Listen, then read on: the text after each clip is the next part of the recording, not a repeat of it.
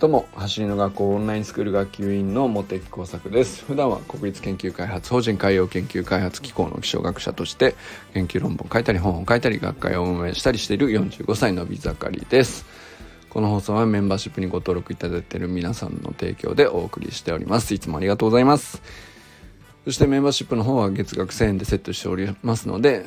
えー、走りの学校の活動を応援してくださる方はぜひよろしくお願いします。さて今日はですねあのいつもね皆さんあの聞いてくださってありがとうございますを言ってなかったかなと思ってですね。でそれも本当にそうなんですけどあのそしてなおかつですねわざわざいいねを押してくださる皆様本当にありがとうございます。これも言ってなくてすいません。そしてですねあのもっと言うとコメントいただける方がいらっしゃるわけなんですけど本当にありがとうございます。これはあのー、この放送ってまあほぼほぼ自分の振り返りのためにやってるんで誰も切ってくださらなくてもやろうと思ってやっているのであんまりそのレスポンスとか気にしないようにしようと決めてやり続けているのですけれどもまあそういう中であってもですねやっぱコメントくださるっていうのは本当にありがたいことで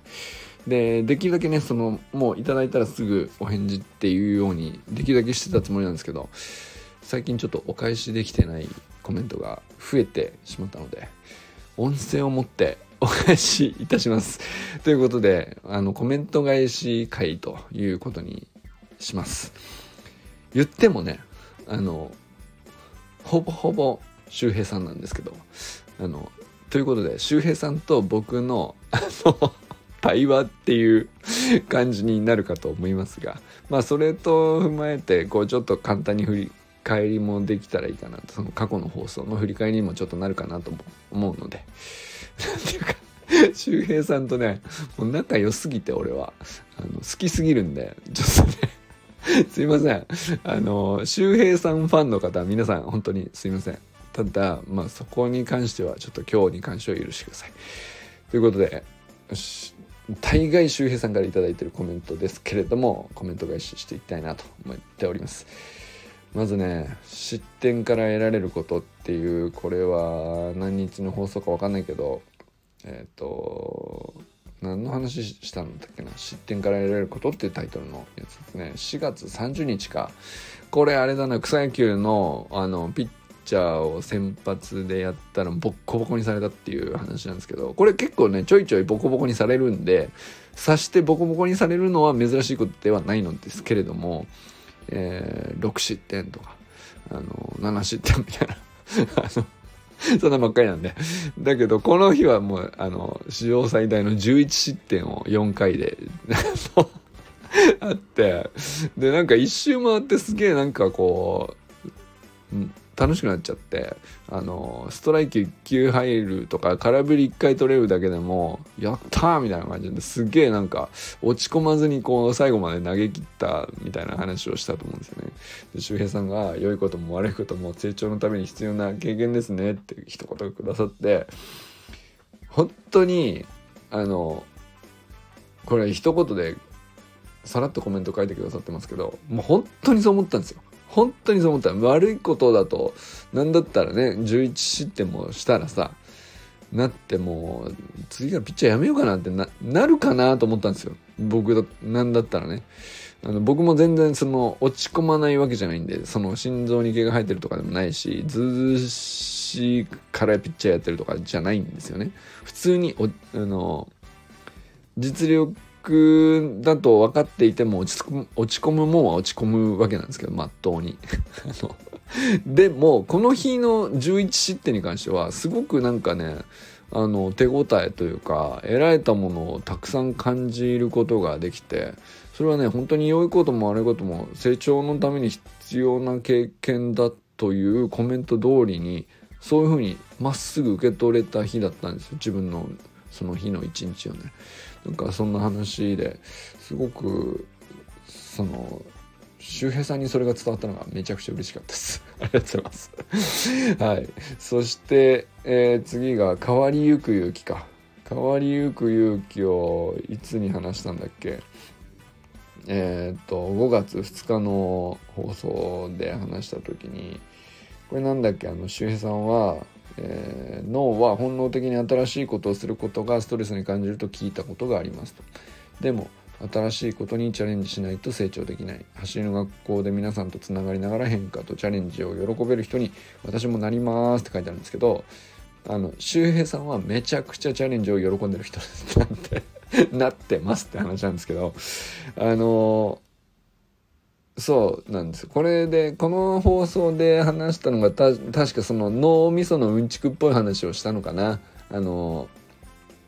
要するに本能の部分脳みその、えー、理性の部分と本能の部分ってあるんじゃない感情というかあ本能的にこうしてしまうこういう行動をとってしまうこういう反応をとってしまうっていう部分があると思うんですけど。で理性の部分ではまあいろいろねあの自分の意思でなんとかなる部分っていうのはたくさんあるのが人間ではありますけどとそうは言っても人間も動物なんで本能的に反応する部分が圧倒的に強いんですよね。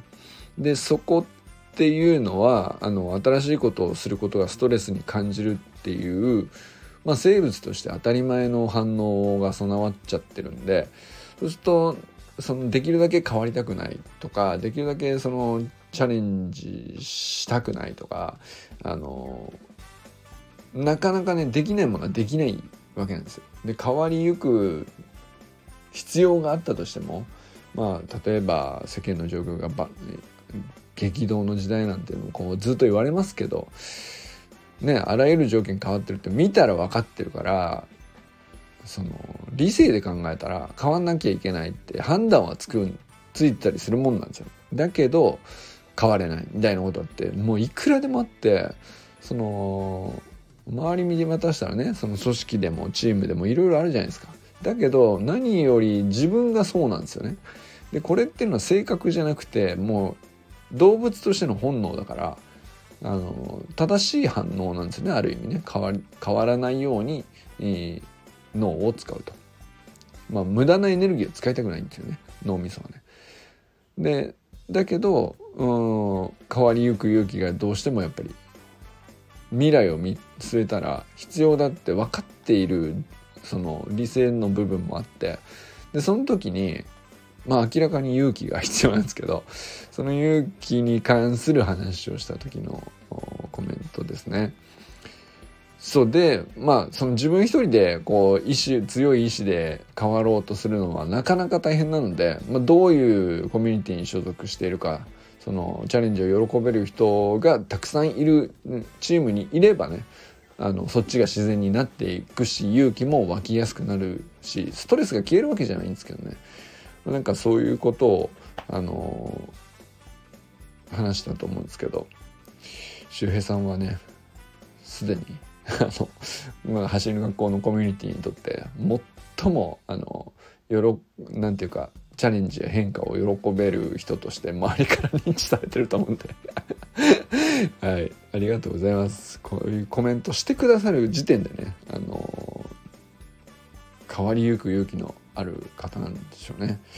そして混沌を動き回るための基礎体力。これがその5月の翌日だから5月3日か。で周,、ま、周平さんのコメントが私もベースポジションの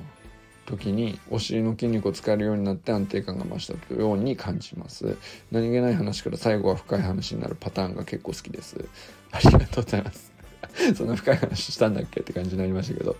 あのー、これなんだっけ？えー、混沌を動き回るための基礎体力うんなるほど。タイトルがあのー、ラストの話をちょっと反映してんのかなこれもともとはそのベースポジション大事だよねって思って基礎に立ち返ろうと思って、まあ、そんなことやってますって話をなんとなく話し始めたんですよ前半は確かね。で体の軸がやっぱりなんだかんだ言ってこういろんなテクニックが身につけば身につくほど体の軸の安定感を高めるっていうことがいかに大事かっていうところに立ち返ってくるんでそのでそれをねやっぱりその痛感させられるんですよ。これちょっとねトップスピードのテクニック手に入れたなと思って調子に乗っててもうまくいかない時っていうのがこういろいろあるんですね。例えばうんグラウンドの状況が悪いとかあの気候条件がよろしくないとかいろいろあると思うんですけど砂浜だったりとかね。で、まあ、条件が悪い時ほどあのなんていうかテクニックがもろくもあの生かされずに力を発揮できないみたいなことたくさんあるんですけど結局それっていうのは基礎に立ち返るしかなくて軸を安定させるためにベースポジションのあの一からやり直すっていう話になっていくっていうね、まあ、そんなトレーニングの話をしていたんですけどこれは何ていうかあの世の中で基本的にそういうもんだなと改めて思わされるっていうこのパターンで話すのが俺多いですね。最後なんか普遍性があるよなーっていう仕事の話持ってたり世の中そういうもんだよなってなっちゃうっていう。まあそのパターンなんですけど結局前提が変わっちゃったりとか環境が変わっちゃったりとかいくらでもあるじゃないですか。そういう時に結局軸が安定してる人があのなんていうか軸が安定してこう基礎体力としてねその崩されないような体感を持ってるというか、まあ、それを価値観に対しても結局同じでその惑わされずにその自分の考えみたいなものはあの過去現在未来っていう風にちゃんと作れているとあの脳みそも疲れにくくなってくるよねと不安も小さくなるし不満もなくはないでしょうけどあの受け止めやすくなるんでしょうね。なんかそういうことを感じたよねっていう話をしたんだと思います。それに周平さんが こういうふうにねコメントしてくれたというお話ですね。本当周平さんのコメントでなんかあのいい感じで引き出されますね記憶が。ありがとうございます。そして良いカバーリングが良いチャレンジを生み出すこれが5月4日の話ですね。で周平さんが安心してチャレンジができる環境にあるってマジ素晴らしいですね。走る学校のチームワーク本当に素敵ですと。これはねあの走る学校のあのスタッフの皆さんに一度でも関わったことがある人はみんなそう思うよねっていうお話だと思いますね。でまあ僕はその社員の皆さん小堀明子さんとか山本健太さんとか佐見馬君とか和田誠司さんとかみんなそうなんですけどあの少ない社員であの本当にたくさんのことをやらなきゃいけないんでめちゃくちゃかその役割はねそれぞれ分かれてますし強みを生かしてその役割についてるんだと思いますけどでも言ってもねそっから触れてミスったりあの漏れがあったりいくらでもあるんですよ。でそれをあの常にねやっぱり相手がカバーしてくれるって信じていないとあのミスが怖くなっちゃうんでチャレンジもできなくなっていっちゃうよねっていうことなんですね。だけどそこがこうやっぱりお互い信頼感があってあの必ずあいつがカバーしてくるからしっかり振りに行こうっていうねあの強くスイングするぞっていう感じですよね。なんかその感じはやっぱりすごくその社員以外の外側のスタッフにも伝わってるよねというような話で周平さんもすごくそこにはね同意してくださってるのかなと思いましたね。周平さんはあの埼玉であの練習会の主幹者とかやってくださっているのでやっぱそれはね付き合ってるとすごく伝わるんじゃないかなと思ったりしましたね。さて、えー、まあまだまだあるのですけどもちょっと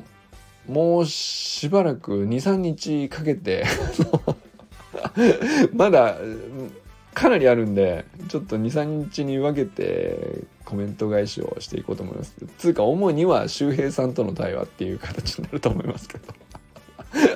もうね仲良しでしょ俺と周平さん。も う周平さんファンの皆さんすいませんね。あのめちゃくちゃ俺好きなんですよ。まあなんかまあそんな回があってもいいかなとまあ、今週のシリーズはそんな感じ。周平とモテ作のあのなんだろうコメ コメント欄でのイチャつきっていう。謎の謎のシリーズをお届けすることになりそうです。ただねまあちょっとあの本当にえコメントいただけるとやっぱり何を話そうかなとインスピレーションもよく湧くのであのぜひねコメントもいただければと本当にありがたいです。増えたら増えたでねあのちょっと一旦打ち切って別なあのテーマで話すっていうこともあるかもしれないですけど、まあ、いずれにしてもねあのまず聞いてくださってる方にね改めてありがとうございますっていうことと。そしてわざわざいいねを押してくださる方本当にありがとうございます。これね 毎日ダラダラ喋ってるのをね45歳のおじさんが、ま、毎日ダラダラ喋ってるのをいいねを押してくださるっていうのは本当にね普通のことじゃないなと。思いましたね。そしてそこに過去50件以上のコメントをつけてくださっているというね。まあ主に周平さんと砂塚さんと 大久保さんですけど。いやでもねたまにあの橋の学校関係者以外の方もフラッと寄ってきてくださってなんかあのコメント入れてくださったりして本当にありがたいなと思っております。今後あのなかなか毎日お礼をお伝えできませんけど本当にねめちゃくちゃ嬉しいんですよ。皆さんが思ってる以上にあの よだれたらーなってるっていうねことはあのぜひねあの知っておいていただければと思います。ということでこれからも最高のスプリントライフを楽しんでいきましょう vamos